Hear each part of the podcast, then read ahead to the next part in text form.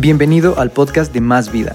Estaremos escuchando la nueva serie de nuestro pastor Andrés Speaker titulada Tu historia cuenta, en donde podrás escuchar cómo la historia de tu vida es parte de lo que Dios está escribiendo ya en tu ciudad, en tu país y en tu iglesia local. Te recordamos también que nuestra conferencia está muy cerca, 13 al 15 de mayo en Morelia, 17 y 18 de mayo en Ciudad de México. Puedes adquirir tus entradas en www.masvida.org diagonal conferencia. Vamos a dar una fuerte bienvenida a todos los campus Más Vida, a todas las personas que nos ven y escuchan en diferentes partes del mundo el día de hoy. Bienvenidos, bienvenidos. Hoy estoy continuando nuestra serie Tu historia cuenta y hemos escuchado mensajes eh, de diferentes pastores de Más Vida las últimas semanas que han sido muy retadores, muy inspiradores. Y yo les prometí hace unas semanas hablarles de cómo evangelizar sin evangelizar.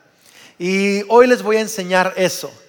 Y en tiempos atrás, en la historia, la palabra evangelización ha tenido connotaciones muy negativas, connotaciones de violencia incluso.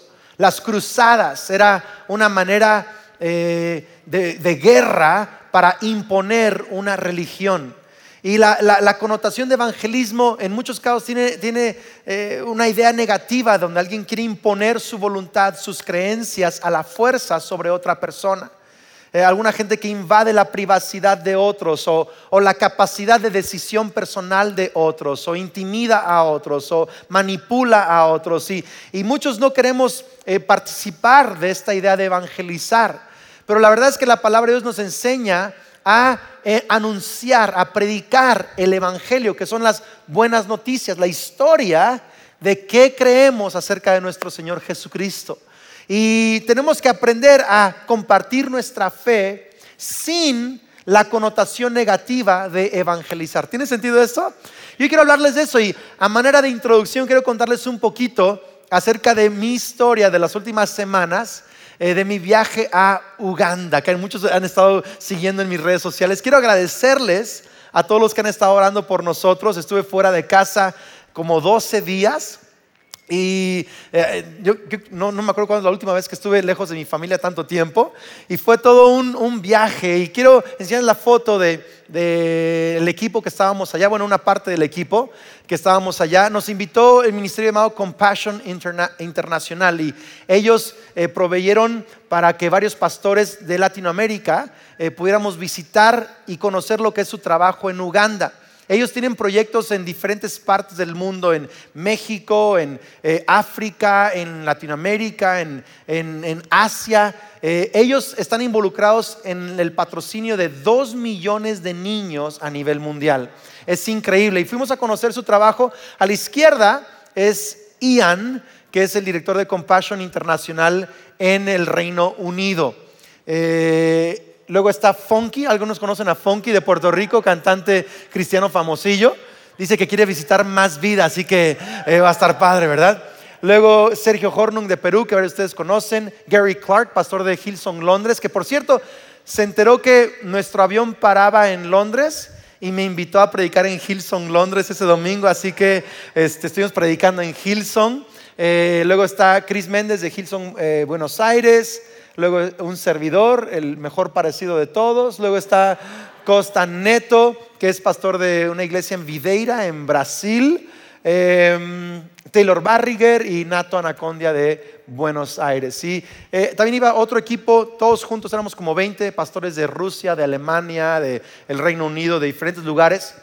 Y fuimos a conocer los diferentes proyectos que tiene Compassion en Uganda.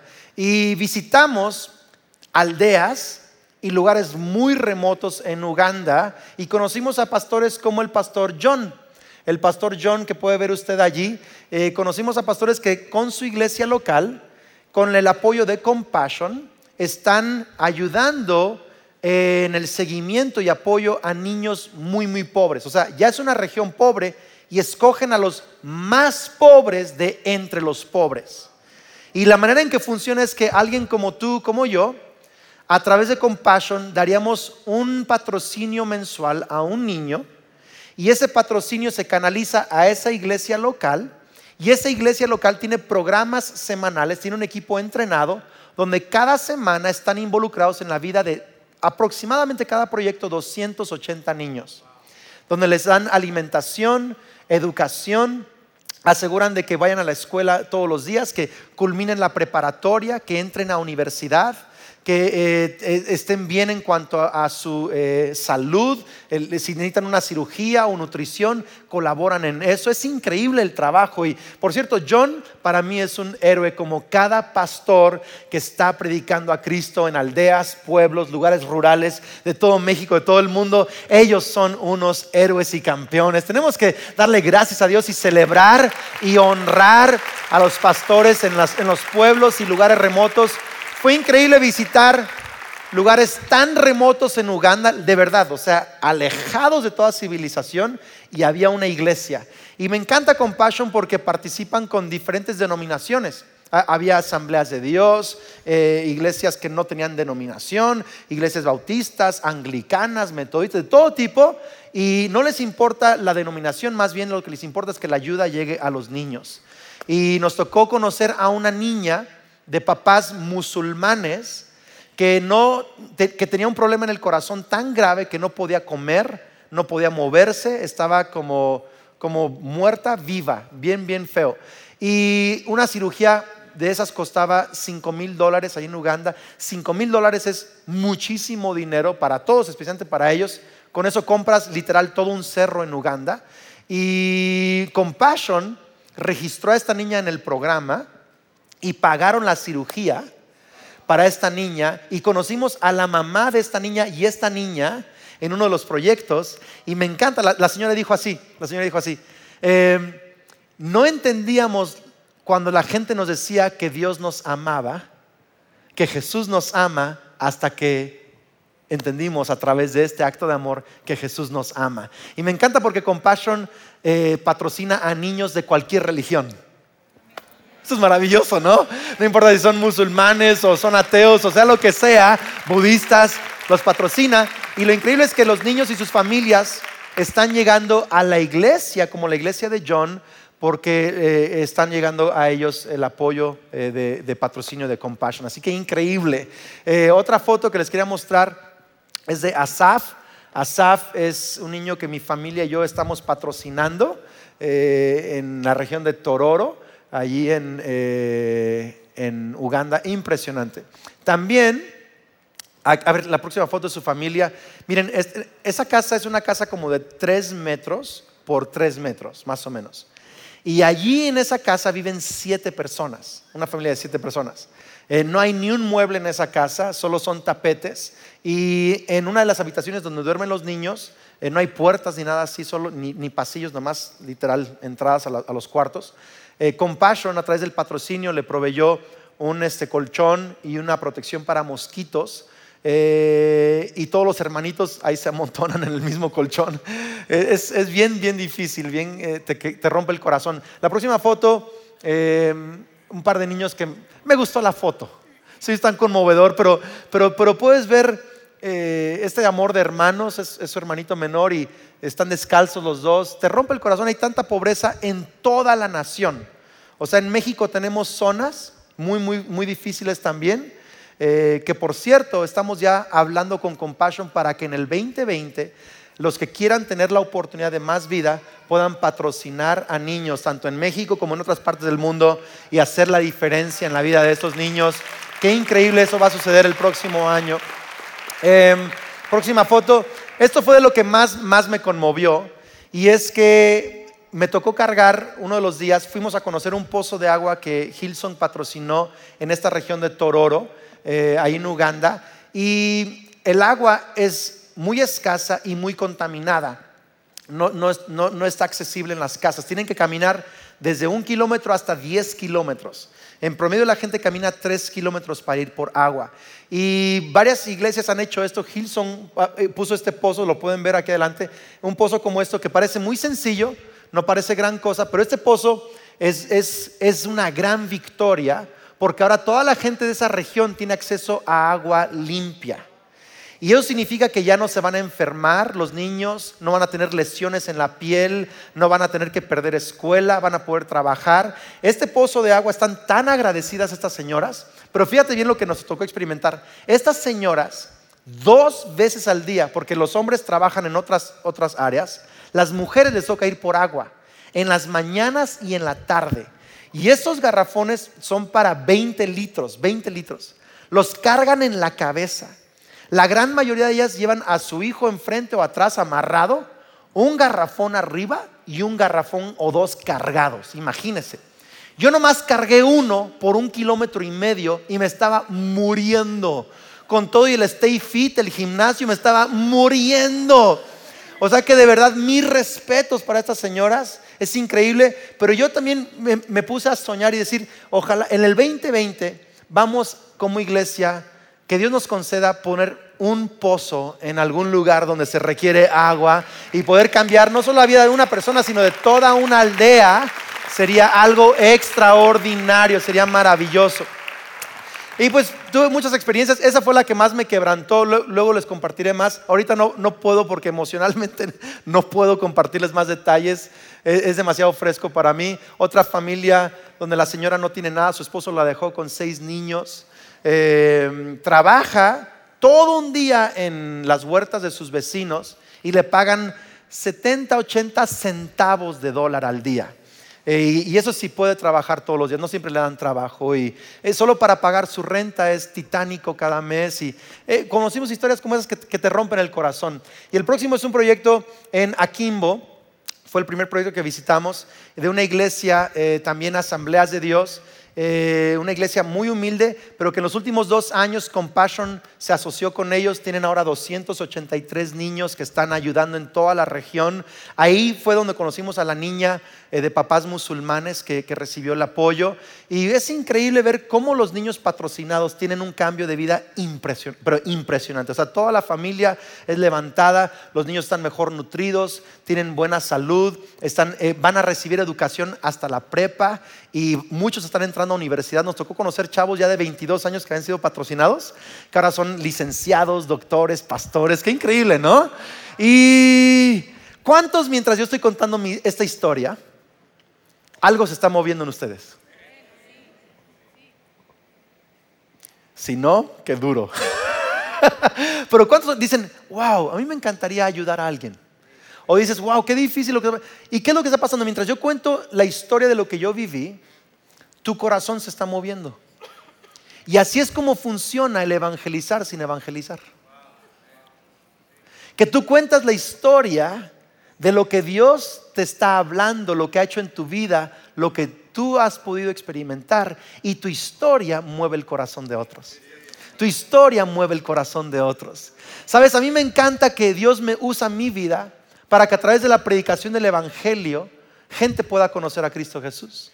El otro día me, regalaron, Gesa fue una barbería, es alguien aquí del equipo de trabajo, y una nueva, nueva barbería aquí en Morelia, y se enteraron de que él es aquí de más vida, y le dijeron, oye, por favor, eh, llévale esta tarjeta de regalo al pastor Andrés, una tarjeta de regalo para irme a arreglar la barba y todo, que me la vieron muy fea o no sé qué onda. Este, y, una tarjeta y, le dijo el muchacho, le dijo, mira, es que yo estaba en la cárcel, uno, uno, de los barberos, y yo escuché al pastor Andrés predicar y ahí me entregué mi vida a Cristo Jesús en la cárcel. Dice, y ahora Dios me permitió salir de la cárcel, tengo una vida nueva, estoy trabajando, estoy avanzando y estoy tan agradecido con Dios. Este, quiero que el pastor Andrés conozca nuestra barbería y me mandó una tarjeta de regalo. Dicho sea de paso, dicho sea de paso, quiero agradecerles a todos los que oran y sostienen esta visión de más vida porque el Evangelio está llegando a lugares extraordinarios y muy remotos en nuestro país y en otros países. Qué increíble, ¿no? Pero la verdad es que aunque me encanta predicar el Evangelio y me encanta desde este púlpito y esta plataforma predicar, a mí me ha costado trabajo aprender y he tomado pasos más fuertes los últimos años para compartir mi fe uno a uno. ¿Cuántos saben que eso es a, veces un poco difícil? Que a todos nos cuesta trabajo un poquito compartir nuestra fe uno a uno. A veces decimos, mira, ve este video en YouTube. ¿no? O, ve a tal iglesia. Y, nos, como que nos es fácil mandarlos. Y está bien que lo hagamos, ¿eh? ¿eh? Haga eso. Siga motivando a la gente a ver un video, invítelos, está bien. Pero quiero hoy hablar de la, de la importancia, de lo importante que es uno a uno compartir tu fe. Pero no lo hacemos, te voy a decir por qué. Porque tenemos temores. Algunos tienen temores. Uno de los temores que algunos de ustedes tienen es, me van a decir el aleluya loco. O sea, van a, decir que estoy así medio zafado y voy a, voy a perder amigos, voy a perder oportunidades en mi trabajo, voy a perder cierta reputación. Y algunos tienen temor de verse mal al compartir su fe. Y sabes que es un temor válido, porque como tú has visto a otros que quizá han tratado de compartir de Jesús y les ha ido mal, tú tienes un temor. Y es, es válido tener ese temor. Algunos además de temores, algunos no saben cómo hacer. Dicen, es que yo no sé qué decirles. No sé cómo decirles. El, pastor lo habla, lo explica bien, pero yo no sé cómo. No he tomado el curso de teología del pastor Julio. Yo no sé qué decirle a la gente. Que por cierto, un creyente nuevo, estadísticamente, es el que más nuevos trae a la iglesia, más que el que ha pasado por cursos de la iglesia. O sea que es una mentira del diablo que tienes que pasar un curso para saber qué decirle a tus amigos, ¿cierto? Pero otros, otros dicen, otros les preocupa esto. Otros dicen es que mi vida no es perfecta. Todavía estoy trabajando cosas. Esto no está muy bien. ¿Y con qué cara voy a compartir de Cristo? Me voy a sentir un hipócrita. Pues hoy quiero hablarte cómo el rey David escribió un salmo, el Salmo 40, que contesta esos diferentes argumentos o temores que tenemos para compartir nuestra fe. Y quiero que lo leamos juntos. Salmo 40, verso 1, dice, con paciencia esperé que el Señor me ayudara y Él se fijó en mí y oyó mi clamor. Me sacó del foso de la desesperación, del lodo y del fango. Esa es una imagen de cómo nuestra vida en el pecado, sin Cristo, estaba hundiéndose, estábamos atrapados. Dice, pero entonces puso mis pies sobre suelo firme. La, Biblia enseña que Jesucristo es la roca de nuestra salvación. Puso mi vida en donde? En suelo firme. Mi fe, mi eternidad, mi confianza está en Dios. Y a medida que yo caminaba, me estabilizó. Alguien diga conmigo, mientras yo camino, me estabilizo, me fortalezco. Entonces puso mi, vida sobre mis pies, sobre un lugar firme y a medida en que yo caminaba me estabilizó. Me dio un canto nuevo para entonar. Alguien diga, oh". me dio un canto que desafinados estamos, no puede ser. Me dio un canto nuevo para entonar un himno de alabanza a nuestro Dios. Y fíjate lo que dice, muchos verán lo que él hizo, pero, pero nomás estás cantando, David. Sí, por eso. Muchos verán lo que él hizo y quedarán asombrados. Pondrán su confianza en el Señor. Qué alegría para los que confían en el Señor. ¿Cuántos quieren que otras personas vean tu vida? y se queden asombrados y pongan su confianza en Dios. ¿Cierto o no? Pero fíjate lo que está diciendo aquí el, rey David. Está diciendo, Dios me cambió, me perdonó, me sacó del fango del pecado y puso mi vida sobre un lugar firme. Y ahora estoy dando pasos diferentes y eso es una canción. Tengo un nuevo canto. Y cuando la gente vea, ojo, la gente vea, ni una palabra se ha dicho. Cuando la gente vea lo que Dios ha hecho, van a quedar qué? Asombrados y ellos van a poner su confianza en Dios. Es lo primero que quiero que sepas acerca de evangelizar sin evangelizar. Que compartir tu fe es como cantar. Hola. El que canta no está convenciendo a nadie, no está cantando. ¿Alguien ha escuchado una canción en la radio? A veces hasta la letra es media fea y ni sabes de qué rayo se trató la letra, pero la tarareas al rato. Y sepa la hora que era la canción, la traes el tarará todo el rato. Nadie te dijo, cántala, memorízatela, grábate el tarara. Nadie te dijo eso. Simplemente lo escuchaste. Y lo que está diciendo aquí el salmista es esto, el rey David, que cuando tu vida está llena de Dios, cuando tienes una fe en Dios, es como una canción que otros ven y escuchan y se asombran. Otros ven y la escuchan y hay cambios en su vida. Tu vida, tu actitud es la canción que otros escuchan todos los días. ¿Qué tal estás cantando las rancheras? Con tu actitud. ¿Qué tal está tu fe? demostrándose con tu vida, con tu actitud todos los días, porque esto habla de lo que la gente ve que sale de nuestro corazón.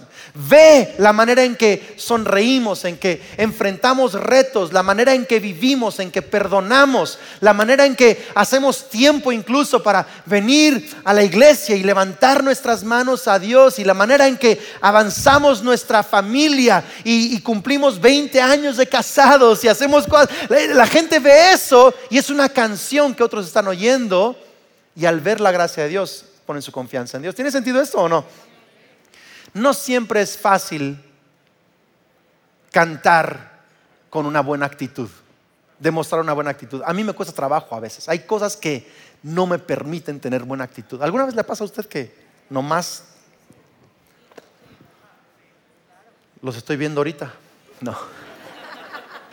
En el viaje a Uganda, eh, eh, hicimos escala en Londres, predicamos. El domingo en la mañana empaqué mi maleta porque después de la iglesia había que ir al aeropuerto. Y llegamos al aeropuerto, dejamos nuestras maletas ahí, las checamos, y llegamos a Entebbe, el aeropuerto en Uganda, hasta el lunes en la tarde. Y cuando llegamos, llegaron las maletas, pero la mía no. Y de otros siete, nada más que ellos tenían dos maletas, una con la que viajaron y otra que checaron, y yo nomás llevaba una maleta y la chequé todo, todo lo que yo llevaba estaba en esa maleta. Mi rasuradora, mis calzones, mis calcetines, todo, está, todo estaba ahí, mis vitaminas, todo. Y no llegó mi maleta. ¿Se imagina? Yo esa noche estaba lavando mis calzones en la regadera. Mis calcetines también los puse a colgar y para que se secaran. O sea, de verdad. Y la verdad, la verdad, la verdad, yo estaba enojado Entré, entré a la habitación en la tarde que llegamos ahí y estaba, ¿qué hago en este país? Además que, está feo el país, o sea, de verdad está, si es que en México estás en un lugar feito y luego caminas un poquito más y se pone bonito, allá no, allá es feo, feo, feo, feo, feo, feo, o sea, horrible todo. Entonces yo dije, ¿qué hago en este país feo? Y luego acá lejos de mi familia, qué necesidad de estar aquí y mi maleta, no, yo estaba enojadísimo, enojado estaba, pero estaba tratando de, llevármela en paz. Yo estaba muy frustrado. Y la mañana siguiente nos tocó llegar a, una aldea, la primera aldea que llegamos. Yo todavía no me había cambiado mis ropas, los mismos pantalones, misma playera. Y era mi tercer día, domingo, lunes, martes. Y llegamos a esta aldea y lo que me impactó fue cómo nos recibieron en, esta iglesia, eh, en esta aldea. Cheque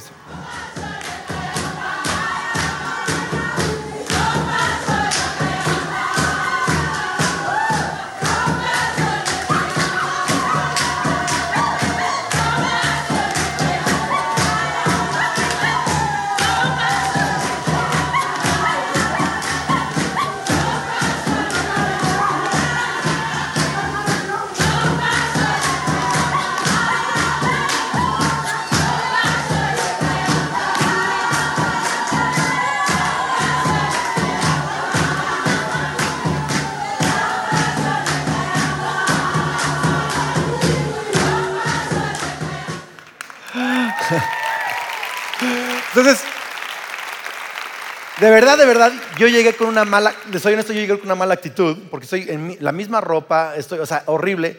Y luego me encuentro con que nos reciben en un pasillo de gente cantando y danzando. Y es gente que literal, ves sus casas, no, o sea, no son casas, son chozas, no, no, no tienen nada. Este, tienen uno o dos cambios de ropa, no tienen agua en sus casas, están muy necesitados pero aunque no tienen nada físicamente hablando, tienen una canción. Tienen gozo en su corazón. tienen alegría en su corazón. Y eso me quebró, me quebró. Porque yo creo que eso es lo que impacta a la gente que nos rodea. No es qué tanto tienes afuera, es qué canción brota de tu corazón. ¿Qué actitud brota de tu vida cuando tienes todo y cuando no tienes nada? ¿Qué y quién eres y con qué actitud vives? Eso es lo que impacta a otros. Porque sabes, hay gente que tiene todo, pero han perdido su canción de gratitud a Dios. Han perdido una actitud de fe en Dios. Pero hay alguien que hay gente que no tiene nada, pero siguen teniendo una canción. Mi pregunta para ti es ¿qué canción estás cantando últimamente? con tu vida. Cantas una canción de frustración, de negativismo, de queja. ¿Qué, canción cantas? O estamos cantando, y yo declaro que eso va a pasar el día de hoy, una canción de gratitud, de buena actitud, de fe, de esperanza, que no importa cómo está mi circunstancia, mi corazón está entonando una canción de gratitud. Y si cuando otros vean lo que Dios ha hecho en mí, que ya no canto la canción que el mundo canta, ya no vivo de la manera que ellos, cuando ellos vean una vida diferente, van a escuchar una canción diferente, van a poner su confianza en Dios. Entonces uno evangeliza, uno comparte su fe con su estilo de vida, con su actitud. Diga conmigo, mi actitud y mi vida es una canción. Así es. Número dos, quiero que vean ese, el, Salmo, el verso 5, seguimos leyendo, dice, oh Señor mi Dios, has realizado muchas maravillas a nuestro favor son tantos tus planes para nosotros que resulta imposible enumerarlos. No hay nadie como tú. Si tratara de mencionar todas tus obras maravillosas, no terminaría jamás. Sabes, yo quiero retarte a que hagas una lista de las cosas que Dios ha hecho por ti. Empezando por el perdón de tus pecados. Haz una lista y te vas a dar cuenta que son muchas cosas las que Dios te ha dado y ha hecho por ti. Y dice, si tratara de, contarlas todas, nunca acabaría. Verso 9, a todo tu pueblo le conté de tu justicia. O sea, aunque no acabaría, yo empecé a contar mi historia. Empecé a decirles lo bueno que eres. No tuve temor de hablar con libertad, como tú bien lo sabes. Oh Señor, no oculté en mi corazón las buenas noticias acerca de tu justicia. O sea, no me lo guardé, no lo oculté. Hablé de tu fidelidad y de tu poder salvador. A todos en la gran asamblea les conté de tu fidelidad y tu amor inagotable. Entonces, primero vemos que nuestra vida, nuestra actitud es una canción. Otros lo pueden ver y escuchar sin que digamos una palabra, lo pueden ver y escuchar y son asombrados, ¿cierto? Pero también aquí David dice, también además de que tengo una nueva canción, tengo que contar las maravillas que has hecho. Porque mucha gente dice que que solo hay que compartir nuestra fe por nuestro estilo de vida. Y sí, es una canción, pero también hay que usar nuestra boca. Gracias por cinco sí, lo digo otra vez, también hay que usar nuestra boca. El problema es que usamos nuestra boca equivocadamente. La usamos para criticar, para juzgar y para obligar. Pero compartir tu fe usando tu boca es bien sencillo. Compartir tu fe es contar tu historia a tu mundo. Así de sencillo.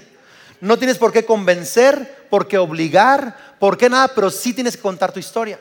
Muchos nomás dicen, no, nomás que vean mi estilo de vida. Sí, lo están viendo, pero también cuenta tu historia.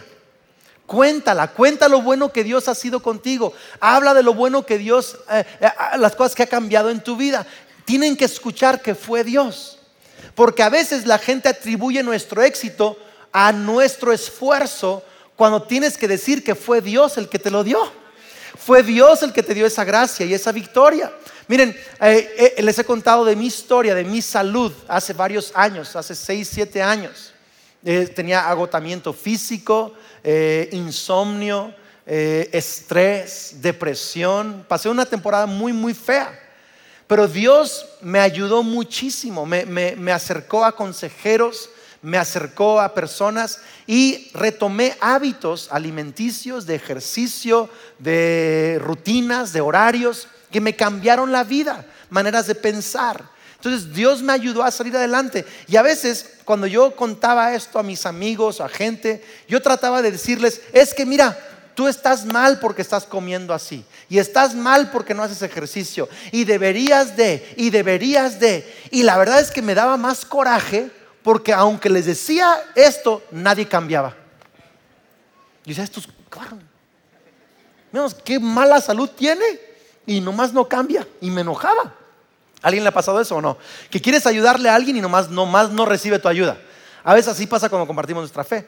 Pero yo he entendido que hay que tener un acercamiento, una estrategia diferente. Escucha acá. Yo ya no trato de convencer a nadie.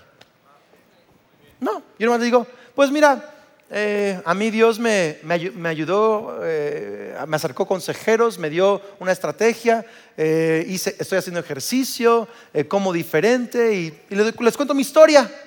Ya no es mi responsabilidad cambiarlos, es responsabilidad del Espíritu Santo tocarlos, pero es mi responsabilidad contar mi historia. Ellos tendrán que decidir qué hacen con ella. Igual es compartir tu historia de lo que Dios ha hecho en tu vida. Tú no puedes cambiarlos, convencerlos u obligarlos. Solo cuéntales. Por ejemplo, llegas a 20 años de matrimonio o, superaste o recibiste una promoción en tu trabajo. Diles, Dios me ayudó a recibir esto. Dios ha sido bueno conmigo. estoy cumpliendo este aniversario por la gracia de Dios. Menciona a Dios en tus victorias, en tus éxitos. Cuenta tu historia, incluyendo a Dios en tu vida. Y sabes que no minimices las cosas aún pequeñas que Dios ha hecho por ti, las que parece que no son importantes. Algunos quisiéramos tener un testimonio de que Dios nos sacó de las drogas y nos sacó de esto. Son maravillosos, pero algunas victorias no son tan escandalosas, pero son victorias. Y tienes que compartir esas victorias con, tus amigos. Mire, por ejemplo, yo, yo, mi esposa se los ha contado, sin pelos en la lengua, que yo he tenido, he batallado con fobia a los gérmenes. ¿Se les ha dicho eso? Hasta se ríen de mí, qué mala onda, ¿verdad? Pero la verdad es que Dios me ha cambiado mucho en esos últimos 20 años de matrimonio. He cambiado muchísimo. Eh, y lo que más me abrió los ojos a ver todo lo que Dios ha hecho en mi vida es que veníamos en un vuelo ya de regreso. Agarramos un vuelo de Qatar a Ciudad de Nueva York, ya de regreso acá para México, 14 horas. Y me tocó sentarme en la fila 21, así a la mitad del avión, un asiento chiquitito, junto a una chinita. Y me advirtió cuando entró, me paro mucho al baño, así que lo voy a estar molestando a cada rato. Le dije, no, está bien, ¿verdad? Pues yo estaba en, el pasillo, ¿no? Entonces, antes de sentarse, hizo toda una rutina esta chinita. Agarró sus toallitas este, desinfectantes, limpió todo el asiento, todos los descansabrazos, toda la pantalla de enfrente, todo lo que podía limpiar lo limpió. Luego agarró una cobija y forró el asiento con una cobija para ni siquiera sentarse en el asiento con su ropa, o sea, lo forró todo. Y luego guardó sus zapatos en una bolsa de plástico para, o sea, todo tenía, colgó sus bolsas, sus cosas, todas sus toallitas, una, una bolsa para la basura, su propia fruta, tenía todo así. Yo volteé y dije, Dije, definitivamente soy normal. Gracias a Dios soy normal. Y, me pude dar cuenta de todo lo que Dios a mí me ha librado. Y, empecé a meditar. Yo en, ese momento ni siquiera había usado toallitas para limpiar mi asiento. Dijo, uh, qué grande es Dios. Acababa de pasar toda una semana en Uganda comiendo comida que quién sabe quién lo preparó, con qué agua se preparó. La gallina estaba corriendo en la mañana y la estábamos comiendo a mediodía. Y acaba de estar una semana allí, sobreviví, estaba feliz de la vida, conocí gente nueva, no me como que Dios estos años ha ido rompiendo eso en mi vida. ¿Me está siguiendo? Y, y el punto es que esa es una historia mía y tengo muchas historias que contarte de lo, de lo que Dios ha hecho conmigo. Por eso cuando predico muchas veces me escuchas decir las dificultades que he tenido, los problemas que he enfrentado, las luchas o pleitos que hemos tenido. ¿Por qué? Porque yo quiero que tú sepas que así como Dios me ayudó a mí, te puede ayudar a ti también. Y lo que quiero que, lo que, quiero que entendamos es que compartir tu fe es así de fácil. No tienes que debatir teológicamente, no tienes que convencer o criticar, solo cuenta lo que tú has experimentado de Dios. Contra eso nadie puede debatir. Tú eres experto en tu testimonio, experto en tu historia, experto en lo que tú has vivido de la gracia de Dios. No necesitas ninguna clase más que haber experimentado a Dios trabajando en tu vida. Y eso cuéntalo. Y luego les y yo creo eso, yo creo que Dios es mi Padre. Creo que Dios me ama y te ama. Y creo que a través de Jesús tenemos todo lo que Dios nos promete. Así de sencillo, dilo y ya. Y ya. Y ya. Y sígueles con y ora por ellos. Y a veces hay oportunidades para orar por la gente. Invítalos a la iglesia. Ese es tu trabajo. Si te dejan de hablar, es rollo de ellos. Pero tú hazlo con un espíritu nada más de contar, de ser, de amigos. Cuéntalo con amigos dices, Andrés, que todos mis amigos son cristianos, pues búscate otros amigos que no sean cristianos. Porque si solo tienes amigos cristianos, has perdido tu influencia en este mundo. Has perdido tu influencia en este mundo. Necesitas poder compartir tu historia con gente que no conoce de Cristo. y, fíjate cómo termina el Salmo, bien, bien impactante para mí, este, este, este cierre del Salmo. Verso 11 dice, Señor, es el mismo Salmo. No me prives de tus tierras misericordias, que tu amor inagotable y tu fidelidad siempre me protejan, pues me rodean las dificultades. Son demasiadas para contar. Es tal la acumulación de mis pecados que no puedo ver una salida. Dices, ¿es el mismo David? ¿El mismo Salmos? ¿En serio? Dice, es tal acumulación de mis pecados que no puedo una salida. Suman más que los cabellos de mi cabeza o mi barba y he perdido toda mi valentía. Por favor, Señor, fíjate, verso 13, rescátame, ven pronto, Señor, y ayúdame. O sea, imagínate, es el mismo salmo que dice, Dios me cambió, me puso mis pies sobre la roca. Hay un canto nuevo que sale de mí. Cuento a todo mundo las cosas maravillosas que Dios ha hecho por mí. Y pero estoy hecho un desastre ahorita. Mi vida es un relajo. Tengo debilidades de carácter todavía. Ahí dice, tengo pecados. mi vida no es perfecta. Entonces, si tú y yo fuéramos religiosos, que no lo somos, le diríamos a David, ¿con qué cara te atreves a predicar si andas mal en tu vida? ¿Cómo te atreves a contarle a otros de Cristo si todavía tienes ese problemita? ¿Cómo te atreves a hablarles a otros de Dios si todavía no tienes arreglado ese asunto en tu familia? ¿Con qué cara te atreves? Y muchos de ustedes escuchan esa acusación todos los días. ¿Cómo te atreves a, hablarle, hablar de Cristo si tu, vida todavía es un desastre? ¿Cómo te atreves a invitar a tus amigos a la iglesia si tú todavía estás batallando con esas cosas? Y el enemigo te mantiene callado. Yo nomás con mi ejemplo, si lo ven, que mi ejemplo los motiva. Si no, ¿para qué hablo? Y el enemigo te tiene callado porque te tiene condenado. Pero si David te escuchara tu acusación, te diría, te recuerdo el verso 2 de mi salmo. Dice así, me sacó del foso de la desesperación, del lodo y del fango, puso mis pies sobre suelo firme y a medida que yo caminaba me estabilizó. Te diría, ¿no la agarraste? Yo no comparto mi fe porque tengo una fe perfecta. No comparto mi fe porque tengo una vida resuelta y todo me va bien. Comparto mi fe porque cada vez que comparto mi fe, estoy caminando. Y cada que doy un paso, mi fe se hace más fuerte, mi fe se fortalece, mi fe crece, mi confianza aumenta, mi vida se estabiliza. Vamos iglesia, no, no, no compartimos nuestra fe porque somos perfectos, la compartimos para ser perfeccionados, la compartimos para crecer. Vamos iglesia, el enemigo no puede mantenernos callados, no podemos ocultar lo que Dios ha hecho cuando compartes tu fe. Estás bendiciendo a otro, pero estás fortaleciendo tu vida también. Estás dando pasos de obediencia. Estás haciendo discípulos de todo México. Y cuando tú das ese paso de hacer discípulos en México, tu fe se fortalece. El reino de Dios viene a respaldar tu vida. Vas a ver milagros nuevos suceder. confianza va a entrar en tu corazón. Vamos, cada vez que yo predico, nunca he predicado en este púlpito con una vida perfecta. Siempre hay debilidades. A veces aquí atrás estaba parado antes de predicar con pensamientos de, de inseguridad, pensamientos de intimidación. Y yo estaba aquí orando, yo reprendo esta acusación, reprendo esta intimidación. Yo no predico en mi capacidad, predico porque soy ungido por la gracia de Dios. Y entonces me paro acá como si tuviera todo resuelto, pero no tengo todo resuelto. Pero mientras predico, mi fe se fortalece, mi fe crece, mi fe avanza. Y lo mismo te, debe, te va a pasar a ti. El enemigo quiere mantenerte callado, pero no lo va a hacer. Y a medida que tú anuncias de Jesús, tu fe se va a fortalecer. Y esto es lo que quiero que hagas esta semana. Quiero que cada día de esta semana, hoy es domingo de ramos, próximo domingo de resurrección.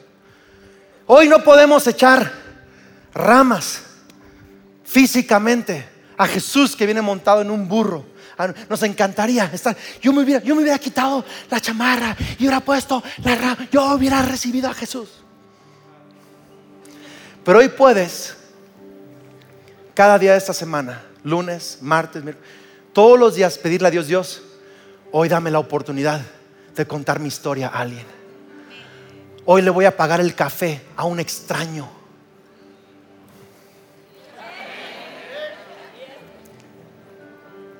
Que me tope con alguien que necesita una oración. Recuérdame de un familiar que tengo que hablarle y pedirle perdón.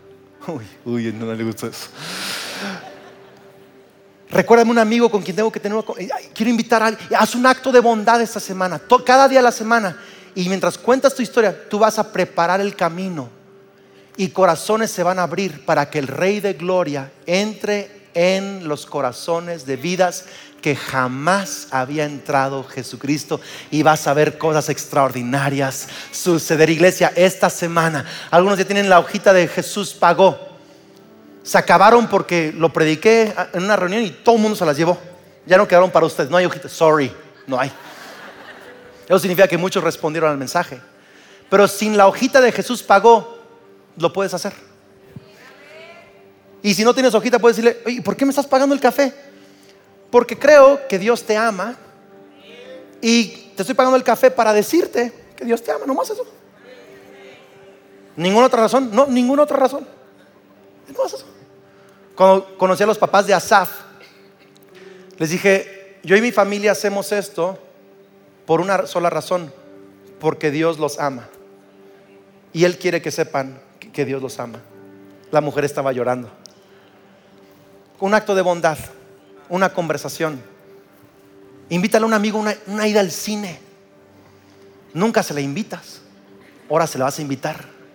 ¿Para qué? Nomás porque te amo y Dios te ama. Eres mi cuate. Yo no sé qué estrategias te dé Dios, pero imagina qué pasaría.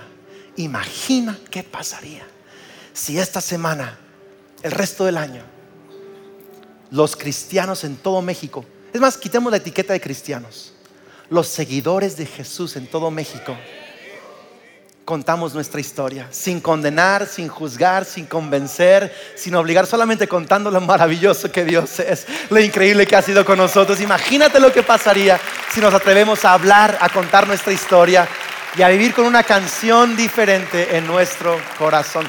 Padre, te damos gracias por lo bueno que eres y todo lo que has hecho en nosotros. Dios te pido que no nos mantengamos callados. Como dice el rey David, no voy a ocultar todo lo bueno que tú has hecho y las maravillas que has hecho conmigo. Señor, aun cuando nuestra vida no es perfecta, que pueda haber una canción diferente. Aun cuando nuestra vida no es perfecta, que podamos tener la confianza de anunciar y compartir nuestra historia, porque así se fortalece nuestra fe. En el nombre de Jesús. Amén. Pon tu mano sobre tu corazón, por favor, en todos lados, aquí en este lugar, en cada campus, en cada rincón que me están escuchando y viendo. Pon tu mano sobre tu corazón. Cierra tus ojos, repite esta oración con fe. Dice, Señor Jesús, creo y confieso que eres el Hijo de Dios, el Mesías, el Salvador de este mundo. Hoy te pido que seas mi perdonador y el líder que dirige mi vida creo que moriste en la cruz y resucitaste. Hoy me arrepiento y recibo tu perdón. Lléname con tu Espíritu Santo. Dame el poder de vivir una vida nueva, de cantar una canción diferente. A partir de hoy creo que soy un hijo de Dios. Vamos, dilo, soy un hijo de Dios, una hija de Dios, soy amado, soy bendecido, soy perdonado, tengo vida eterna. Amén. Esperamos que este mensaje te ayude en tu caminar con Dios. Suscríbete y comparte este contenido con todos tus amigos. Hasta pronto.